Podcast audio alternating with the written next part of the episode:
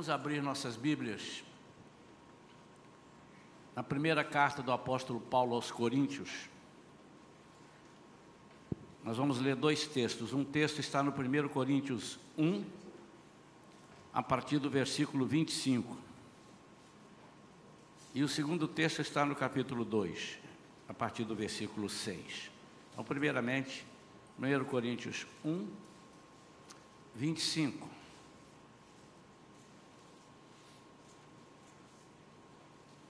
Diz assim: Porquanto a insensatez de Deus é mais sábia que a sabedoria dos seres humanos, e a fraqueza de Deus é mais forte que todo o poder dos homens.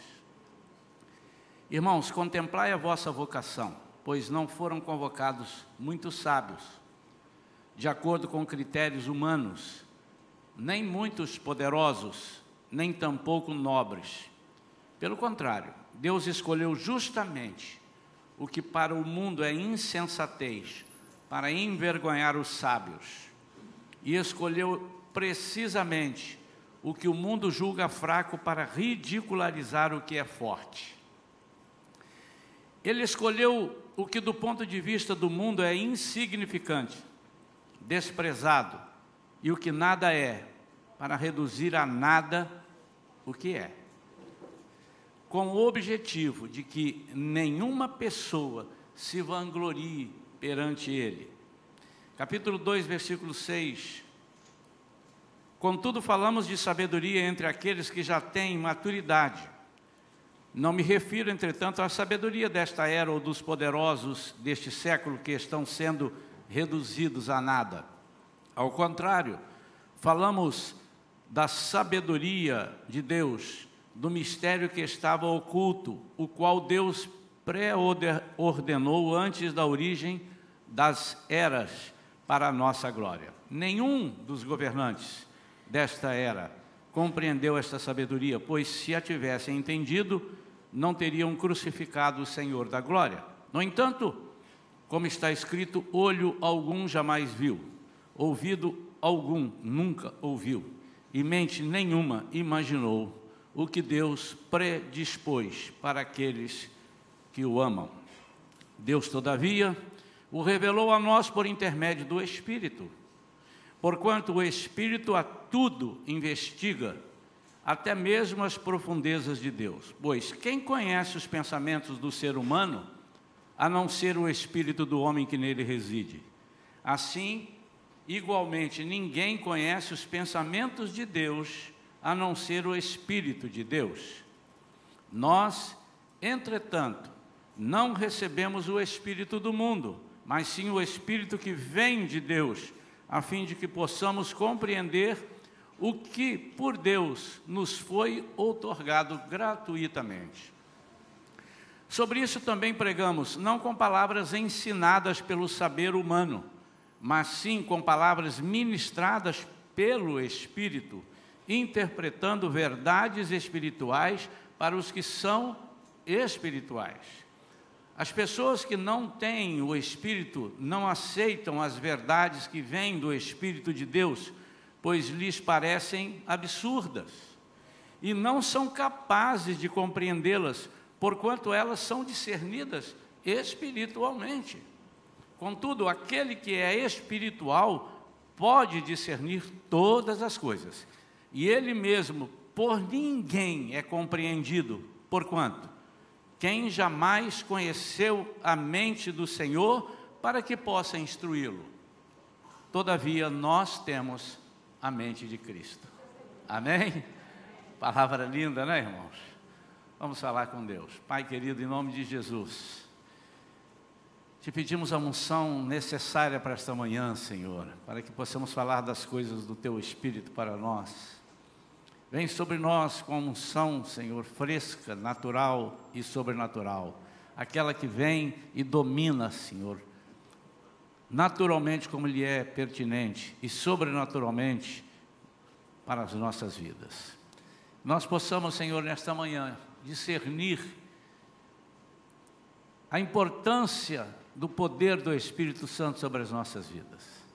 Nós oramos, Senhor, pedindo que nada fique oculto, nada tenha complicações no nosso entendimento, mas ao contrário, que nós possamos discernir espiritualmente aquilo que tu tens para nós, em nome de Jesus. Amém. Amém, queridos. Título da mensagem de hoje: Sob o poder do Espírito. O que, que acontece quando nós estamos sob, debaixo, dirigidos pelo Espírito? Interessante que, quando diz aqui a insensatez de Deus é mais, é mais sábia que a sabedoria dos seres humanos, isso não significa que Deus seja insensato. É porque às vezes as pessoas dizem, não, mas Deus não está vendo isso, Deus acho que não agiu corretamente. E isso subentende-se que a pessoa acha que Deus é insensato. Então a insensatez de Deus, ainda que você ache que possa existir isso, ela é maior que a sabedoria dos seres humanos. E a fraqueza de Deus, a mesma coisa. Não é que Deus é fraco, né? Mas a fraqueza, ainda que você possa achar uma fraqueza em Deus, ela é mais forte do que todo o poder dos homens. E eu quero, eu separei aqui cinco verdades, cinco verdades é, acerca do Espírito Santo. Existem muito mais, mas eu separei cinco. Se nós conseguirmos guardar essas cinco, e não só guardar, se nós conseguirmos praticar essas cinco, essas cinco, com certeza, eu não tenho a menor sombra de dúvida de que nossa vida será uma vida completamente diferente. Eu não estou dizendo que será uma vida sem problemas. Eu não estou dizendo que será uma vida é, que tudo vai dar certo, mas que em todas as lutas nós seremos vencedores em todas as situações nós encontraremos saída, em todas as, as, as os desafios nós nos sentiremos fortes para é, ultrapassá-los, para enfrentá-los. Antes de falar a primeira, primeira verdade aqui, eu queria que os irmãos imaginassem que uma pessoa é convidada para ir à casa de alguém que nunca foi. E essa pessoa que te recebe, te recebe e coloca na, na, num, num, dos quartos ali, num dos compartimentos da casa, logo no início da casa, logo ali na entrada. E dali ele não deixa você passar. Mas ele te dá bastante atenção naquele compartimento ali. Mas com o passar dos dias, você estando ali, hospedado, ele começa a perceber que, puxa, eu, eu, posso, eu posso fazer mais. E ele então leva essa pessoa, leva você que está só é, naquele compartimento, ele leva você para os demais compartimentos da casa. E você começa então a entrar num quarto, no outro quarto, na cozinha. Quando a pouco você está é, conhecendo todos os compartimentos. Baseado nessa, nessa ilustração, é, o Espírito Santo age dessa forma conosco. Quando nós convidamos para ele entrar na nossa vida e fechamos alguns compartimentos da nossa vida. Ele fica onde nós deixarmos. O Espírito Santo não invade nada. O Espírito Santo entra onde ele é convidado e aonde lhe é dada a oportunidade de entrar. Então, a primeira verdade acerca do poder do Espírito Santo é esta: o enchimento com o Espírito Santo não significa que o cristão possua mais do Espírito Santo. E sim, que o Espírito Santo possui mais do crente. Então vou repetir. Você estar cheio do Espírito Santo não significa que você possui mais do Espírito Santo. Ao contrário, significa que o Espírito Santo possui mais de você. Quando você começa agora, tudo vai se desenvolver é, em cima dessa primeira frase, dessa primeira verdade, digo, é, você vai começar a compreender mais que não é você que tem o Espírito Santo, mas o Espírito Santo é que te tem. E se ele te tem, algumas coisas vão acontecer ou precisam acontecer para que a sua vida, para que a nossa vida seja uma vida vitoriosa em todos os sentidos. E eu repito, ser vitorioso em todos os sentidos significa que nós teremos lutas em todos os sentidos, em todas as áreas da nossa vida. É impossível pensar que nós não teremos lutas em alguma das áreas da nossa vida. Sobretudo aquelas áreas onde nós consagramos ao Senhor. Sim, ali teremos lutas. Porque o inimigo das nossas vidas, o inimigo de Deus, ele está sedento por fazer com que nós desistamos dessa caminhada que nós estamos é, propondo fazer. Então, muitas vezes, nós nos orgulhamos, porque tivemos um enchimento. É muito lindo, irmãos, é muito gostoso nós é, sermos ministrados o, através de, de, uma pregação, ou através de uma oração é, individual, ou através de um momento de louvor, e nós recebermos um enchimento. Como é gostoso. Eu sei que muitas pessoas, eu, eu, eu, não sei dizer se todos aqui, mas muitas pessoas já tiveram essa experiência com Deus. E o enchimento na nossa vida, muitas vezes, se nós não tivermos é, consciência disso, nos faz pensar que nós estamos donos da situação. Às vezes nos coloca orgulhosos, às vezes nos coloca vaidosos, às vezes nos é, impede que estudemos mais a palavra. Olha que, que, que incoerência. Às vezes impede que nós oremos mais. Por quê? Porque eu estou cheio, estou tão cheio que não cabe mais, então eu não tenho o que fazer, eu tenho que oferecer, eu estou aqui para dar, eu estou aqui para oferecer. Eu, isso é uma incoerência muito grande. Por quê? Exatamente, quando nós somos cheios do Espírito Santo, significa dizer que ele entrou em todos os compartimentos da nossa vida.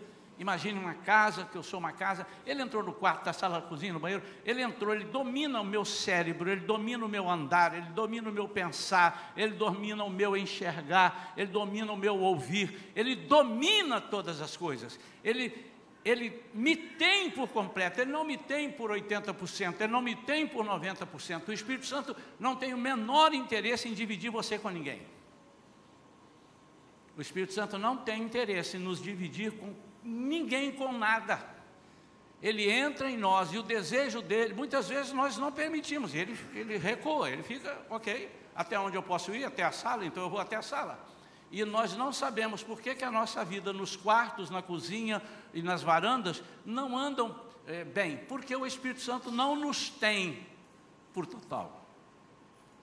Então, o enchimento não significa que você possua mais do Espírito, e sim que o Espírito Santo possui mais de você. Amém? A segunda verdade é que se Jesus é o hóspede. Por exemplo, usando a mesma ilustração, esse, essa pessoa que foi para a sua casa, que você o recebeu, ele é seu hóspede. Então nós fazemos essa comparação.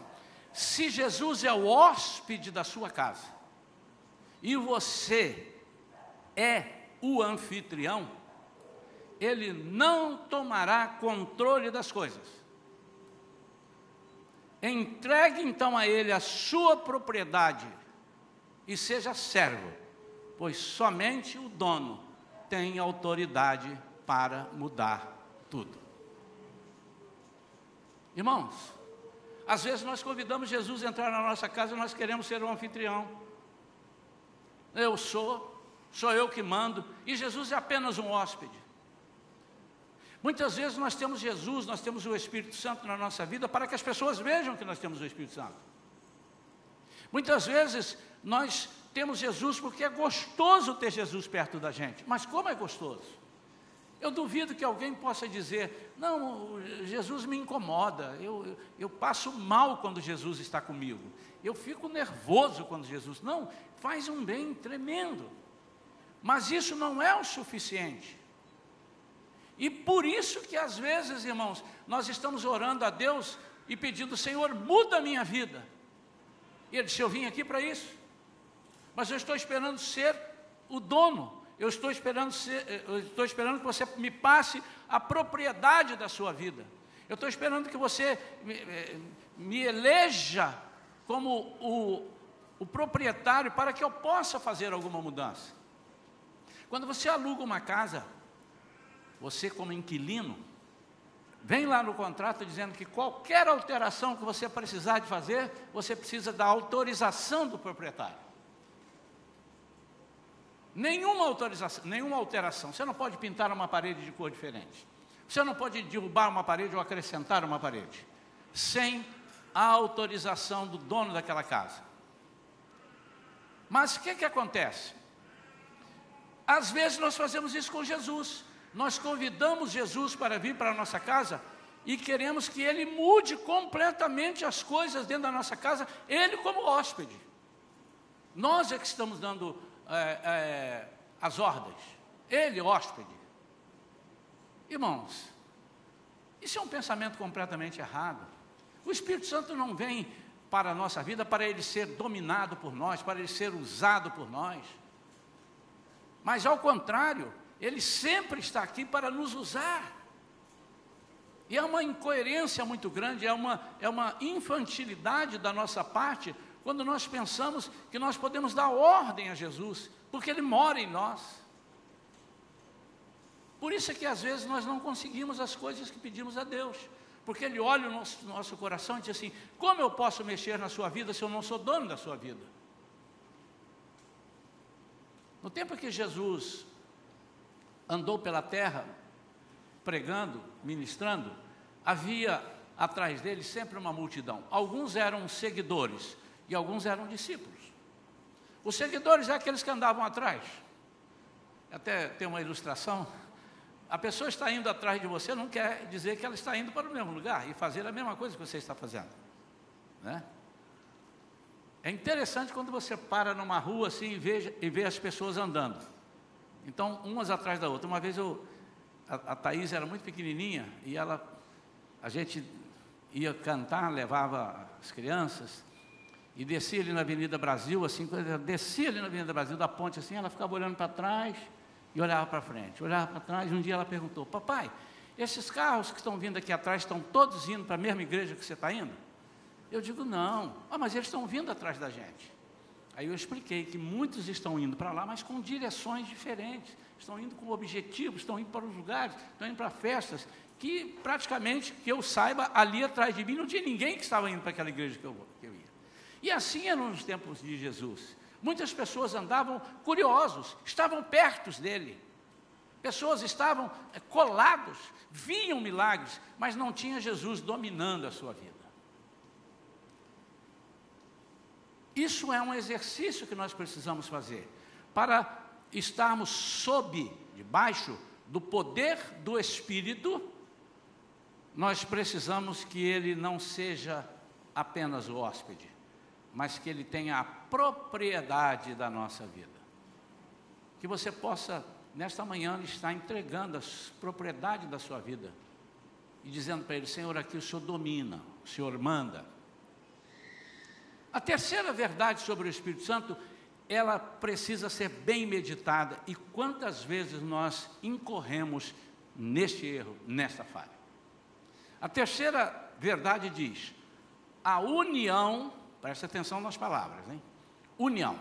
A união com o Espírito é tão forte que nada pode quebrá-la. Você pode dizer amém? amém? Porém, a comunhão não é a união. A comunhão com o Espírito é tão frágil que o menor pecado é capaz de estilhaçá-la, estilhaçar essa comunhão. Amém ou não? Com a mesma força do primeiro amém? É verdade ou não é verdade? Note que a união com o Espírito Santo, ninguém tem força para nos separar do Espírito Santo em termos de união, mas a comunhão. O que, que é isso? É possível que eu me afaste da comunhão por causa de um pequeno pecado, porque o Espírito Santo não coaduna com isso. Se eu entreguei, eu costumo dizer que quando ele, ele para entrar na sua vida, ele, ele é um cavalheiro gentil. Ele bate e pergunta se ele pode entrar. Mas depois que ele entra, ele vira um inquilino exigente. E ninguém pode imaginar que o Espírito Santo possa viver conosco o tempo todo, compartilhando das coisas erradas que nós fazemos. E o que é perigoso? O perigoso é que nós nem percebemos e de repente estamos sem comunhão com o Espírito, mas temos o Espírito. Há um versículo na Bíblia dizendo, está lá em, em, em Tessalonicenses, diz: Não apagueis o Espírito Santo. Apagar o Espírito Santo não é tirar o Espírito Santo, é abafar o Espírito Santo. Então, o original dessa palavra no grego diz assim: não empane, não abafe, não esconda o Espírito Santo. Não apagueis o brilho do Espírito Santo, as manifestações do Espírito Santo na sua vida. E como, quando é que isso acontece? Quando nós deixamos entrar nessa propriedade, que demos a Ele o direito de tê-la, deixamos entrar coisas que não são pertinentes ao Espírito Santo. Então nós estragamos a nossa comunhão, mas Ele está ali. Ele está ali. É impossível que a pessoa diga assim: não, eu não tenho mais o Espírito Santo, eu recebi o Espírito Santo, mas o Espírito Santo foi embora. Não, ele não vai. Ele vai ficar dentro de você, você pode escrever isso, mas você pode estar sem comunhão com o Espírito Santo, por quê? Você pode estar envergonhado das coisas que você anda fazendo, ele pode estar sendo deixado de lado é, para, é, porque você está dando prioridade a outras coisas que não as coisas do Espírito. Então eu repito que a união é muito forte, nada pode quebrá-la, porém a comunhão é muito frágil e você com uma pequena bobaginha, você pode estilhaçar essa comunhão. E quando isso acontece, irmãos, como é que nós ficamos? É aquele crente desanimado. Como é que você pode imaginar um crente com o Espírito Santo desanimado? Não, então ele não tem o Espírito Santo, logo a pessoa fala. Não, ele tem, só que ele quebrou a comunhão. Quer ver uma coisa? Você conhece, ou já passou por isso? Alguém que na sua própria família, você quebrou a comunhão com ele por alguma coisa? Conhece? Faz assim com a mão. Eu acho que todo mundo conhece. Mas ele deixou de ser seu parente? Ele é seu primo, seu irmão? Às vezes seu pai. Mas você está sem comunhão. Por quê? Porque alguma coisa entre vocês, dois ou três, entrou porque você permitiu que a comunhão fosse estilhaçada. Então, como é que é a sua vida em família? Ela é diferente de como era antes. Antes você chegava e brincava, cumprimentava aquele seu irmão ou primo ou irmã, é da sua família, estou falando da sua família, de sangue e tinha o amor, abraçava. Agora você também vai nos, nos, jantares que tem lá. Tem os jantares, os almoços e tal. Olá, olá, bem, bom, bem, bem. Às vezes você já sai de casa dizendo: Não quero brincadeira comigo, hoje eu vou chegar lá, vou fazer a minha parte, não quero conversa. E muitas vezes nós fazemos isso, irmãos. Nós vamos, estamos vindo para a comunhão do corpo de Cristo e já saímos de casa predispostos a não termos comunhão. Isso para Deus é muito importante. Por isso que a mesa do Senhor, quando ela é exposta e o Senhor convida, quem convida é Ele. O Senhor é que convida, vem cear comigo. É o Senhor quem convida. Um dos princípios que não pode ser de jeito nenhum é, negado ou esquecido é a comunhão. Porque sem ela tudo isso cai por terra. Há muitas pessoas que são crentes e estão vivendo uma vida desgraçada, uma vida deplorável, uma vida, estou falando no sentido espiritual, uma vida triste, uma vida de angústia. Isso não significa que nós não tenhamos angústias, não tenhamos dificuldades. Eu vou repetir: Jesus mesmo disse: No mundo tereis aflições, mas tem de bom ânimo, eu venci o mundo. E essas aflições envolvem uma série de coisas. Mas nós não temos vida. E Jesus veio para nos dar vida abundante. Nós não temos vida, irmãos. Qualquer coisinha nos afasta da comunhão com Deus, com o Espírito. Então, Preste atenção nisso, não confia. Eu tenho o Espírito, o Espírito está dentro de mim e nada vai me abalar. É verdade. Ninguém pode destruir, não pode quebrar essa união. Até porque quem decidiu isso foi Ele. E Ele não quebra as alianças dele. Mas você pode acabar com a comunhão com o Espírito Santo. E a sua vida cada dia mais sendo desgastada, sendo diminuída, e você não perceber. Uma certa hora você está em maus lençóis. A quarta verdade, sob o poder do Espírito Santo.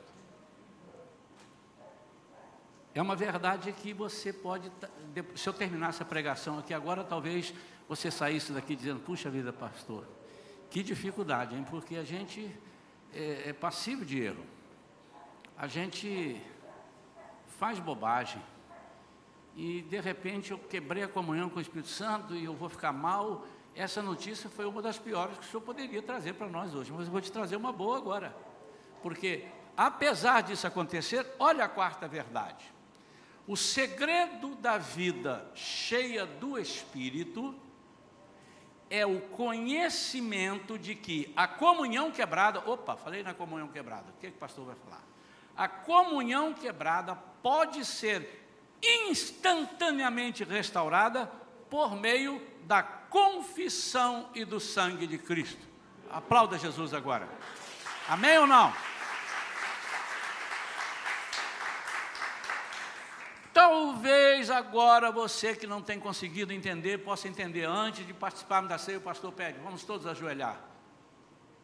Vamos pedir perdão ao Senhor. Por quê? Certamente, irmãos, do mês de agosto até o mês de setembro, do primeiro domingo de agosto para o primeiro domingo de setembro, nós devemos ter quebrado a comunhão com Cristo algumas vezes. Amém ou não?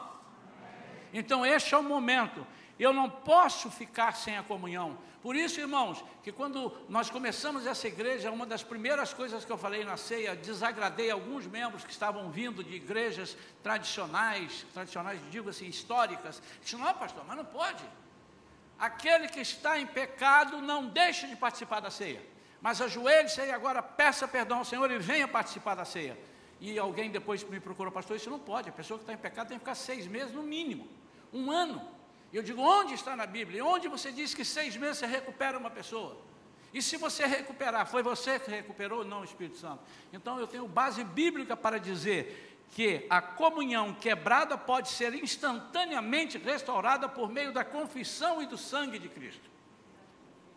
Então, quando eu confesso, a Bíblia diz que quando nós confessamos os nossos pecados, Ele é fiel para nos perdoar, Ele é justo, Ele nos perdoa instantaneamente. Você não perdoa, você pede um prazo. Não, eu vou ver, vou ver como é que a pessoa vai agir comigo. Ó, está perdoado, mas eu estou de olho em você. Você é assim, eu sou assim, nós somos assim, porque somos uma natureza pecaminosa, mas o Espírito Santo não é assim. Por isso, cada crente precisa saber que todas as vezes que nós pecamos, nós precisamos fazer isso. E como é que eu sei? Essa é a vantagem de você ter o termômetro dentro de você, o Espírito Santo. Porque quando não temos, a gente faz e. Não, mas isso é pecado? Não, naturalmente não. E quando você está fora da comunhão, você começa a perder esse termômetro. Então, daqui a pouco, você diz: ah, acho que isso é bobagem, isso é invenção do homem. Isso não tem. Está todo mundo fazendo, todo mundo faz, porque todo mundo faz, está certo?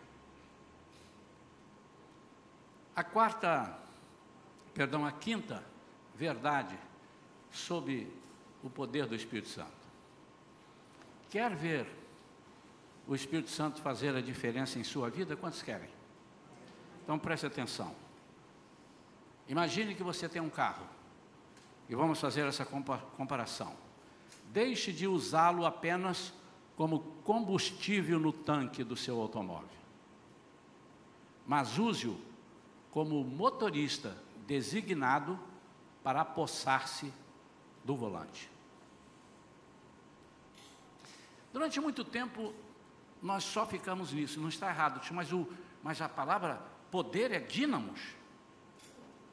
É poder. Então, gasolina no tanque é poder, eu não posso andar com um tanque baixo, é verdade. Mas deixa eu te dizer, você agora tem uma pessoa maluca no volante do seu carro e você está ao lado. cara é completamente destemperado, mas você está com o tanque cheio. É o suficiente? Não, ele pode te levar para onde você quiser, onde ele quiser. Às vezes num lugar que você nunca imaginou. O sequestrador que entrou no teu carro, Deus nos livre guarde, não vai entrar.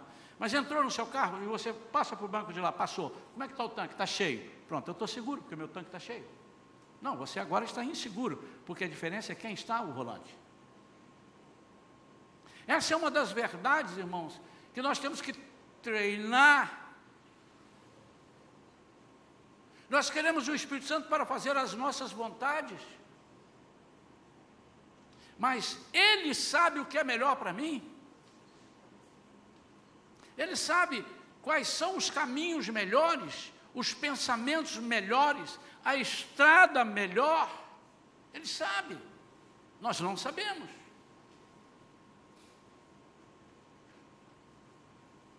Uma vez eu peguei um táxi, e eram umas cerca de sete horas da noite, e eu estava com pressa para chegar em casa, não me lembro porquê, mas eu estava com pressa, eu estava com horário. E o táxi, quando chegou ali na Gavião Peixoto, que ele fez assim, ele mesmo, eh, entrou na Miguel de Frias, digo, ele fez assim, ele entrou na Miguel de Frias, desceu ali na Marquês de Paraná para Miguel de Frias. Quando ele foi entrar na Gavião Peixoto, eu, não, não, não, não, não vai pela praia. Ele disse assim, não, não, essa hora aqui é o melhor lugar. Eu não sei porquê, ele tinha uma explicação, ele motorista, isso aqui você vai ver que isso anda a essa hora, não sei se o, o nosso irmão que trabalha aí, eram umas sete horas, essa hora é a melhor, melhor hora, é por aqui, pum, vazou por ali, e correu, eu não sei se é coincidência ou não, mas não, essa é a melhor, eu conheço, eu digo, então faço melhor. Imagine que se eu tivesse um volante, eu ia fazer outro curso, outro percurso, e talvez não chegasse no tempo que eu precisava. Assim é com o Espírito Santo. Às vezes nós queremos ter o Espírito Santo junto de nós, dentro de nós, para fazermos o que nós queremos. O Espírito Santo, vem comigo, hein? eu estou indo aqui agora. Eu vou lá para, esse lugar aqui assim, que não é, mas o Senhor estando comigo, o Senhor vai tapar tudo.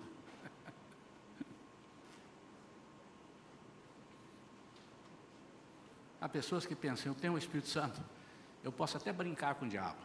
Posso dar tapa na cara do diabo, posso brincar. Eu vi uma, um, um, despacho ali, eu posso chutar o despacho. Não é que ele tenha mais poder sobre você, mas são coisas que você não mistura. O apóstolo Paulo fala muito sobre isso. Sobre aquilo que você sabe que não está consagrado a Deus, deixa para lá. Porque não está consagrado. Para que, que você vai competir? Quer ver Deus? Deus? Agora eu vou desconsagrar dele, consagrar para mim aqui, eu, eu vou tomar. Não, não, aquilo está consagrado para lá. Você não tem que ir lá fazer conta com aquilo. Então, essa é a diferença principal, primordial na nossa vida. Deixar de usá-lo apenas como combustível. E deixar que ele tome o volante do nosso carro. Entrega para ele o volante. Diga para ele, seja o motorista. Me leve. E confie. Você precisa confiar. Porque senão é melhor não ter aceitado esse Espírito Santo na sua vida. É melhor. Então, nesta manhã, nos preparando para a ceia do Senhor, eu queria que você lembrasse essas cinco verdades. Você não precisa, ah, pastor, eu queria anotar. Você vai anotar. Elas vão ser publicadas nas redes. Nossa comunicação vai colocar essas cinco verdades. Você vai poder ler e passar em carrossel ali e estudar. E guarde isso para a sua vida. E para terminar, nós vamos então repetir. O enchimento com o Espírito Santo não significa que o cristão possua mais do Espírito Santo. Mas significa sim que o Espírito Santo possui mais do crente. Segunda, se Jesus é o hóspede da sua casa e você o anfitrião, ele não tomará controle das coisas. Não adianta pedir, ele é só o hóspede. Entregue então a ele a sua propriedade propriedade da sua casa, e aí a sua vida, sua casa, seus negócios, sua família, e seja servo, pois somente o dono tem autoridade para mudar tudo. Terceiro, a união com o Espírito Santo é tão forte que nada pode quebrá-la. Porém, a comunhão com o Espírito Santo é tão frágil que o menor pecado é capaz de estilhaçá-la. Quarto, o segredo da vida cheia do Espírito é o conhecimento de que a comunhão quebrada pode ser instantaneamente restaurada por meio da confissão e do sangue de Cristo. É interessante que o segredo de uma vida cheia, você está com, é você ter conhecimento disso, porque o Espírito Santo te diz, ele te induz, ele te fala: pode fazer isso, que eu vou te perdoar. E a quinta e última verdade: quer ver o Espírito Santo fazer a diferença? Deixe de usá-lo apenas, apenas como combustível, mas use-o mas use como motorista designado para tomar posse do volante. A sua vida será completamente diferente. Quero orar pela sua vida.